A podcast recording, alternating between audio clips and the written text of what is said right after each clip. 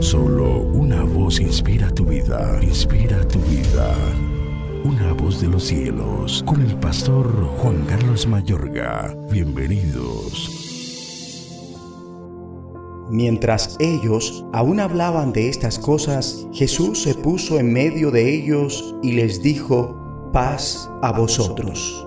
Entonces, espantados y atemorizados, pensaban que veían espíritu, pero él les dijo, ¿por qué estáis turbados y vienen a vuestro corazón estos pensamientos? Mirad mis manos y mis pies, que yo mismo soy. Palpad y ved, porque un espíritu no tiene carne ni huesos, como veis que yo tengo. Y diciendo esto, les mostró las manos y los pies. Lucas 24, 36 al 40. Cuando Jesús murió en la cruz, todo parecía ir lo peor que podían ir las cosas. Parecía que eso era todo para Él y para sus seguidores. Pero no era todo. Dios no había terminado, sino que resucitó a Jesús. Aleluya. En este pasaje vemos que Jesús se aparece a sus discípulos y dice, paz a ustedes.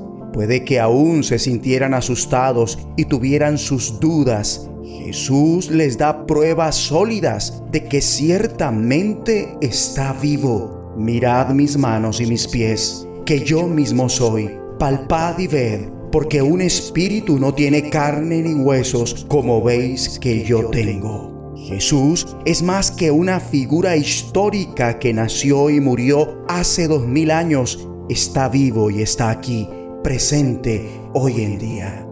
Cuando los discípulos se fijan que Jesús está vivo, los domina la alegría y el asombro. Después de comer un pedazo de pescado les dice, estas son las palabras que os hablé, estando aún con vosotros, que era necesario que se cumpliese todo lo que está escrito de mí en la ley de Moisés, en los profetas y en los salmos.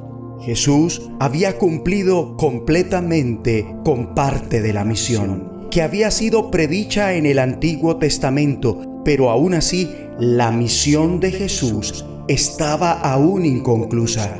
Sus discípulos recibieron un encargo que se predicase en su nombre el arrepentimiento y el perdón de pecados en todas las naciones, comenzando desde Jerusalén.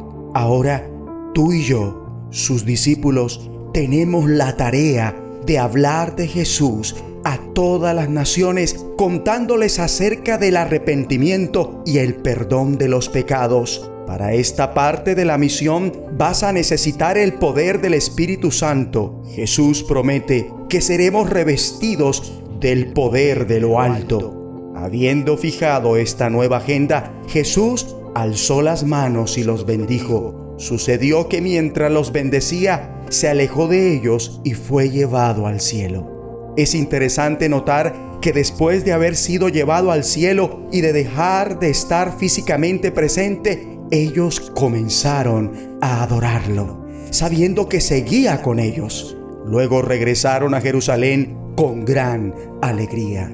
El final del tiempo de Jesús entre ellos fue también un emocionante comienzo en el día de Pentecostés recibieron lo que Jesús había prometido, fueron llenos del Espíritu Santo y empezaron la tarea de realizar aquella nueva misión de Jesús. Hoy en día, por todo el mundo, la misión de Jesús es llevada a cabo por sus discípulos. Queda mucho por acabar.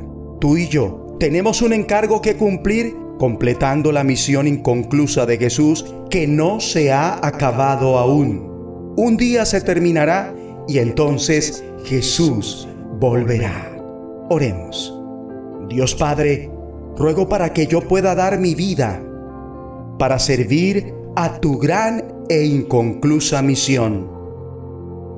Gracias, porque el Espíritu Santo me dota y fortalece para la tarea. En el nombre de Jesucristo. Amén. Una voz de los cielos, escúchanos, será de bendición para tu vida. bendición para tu vida.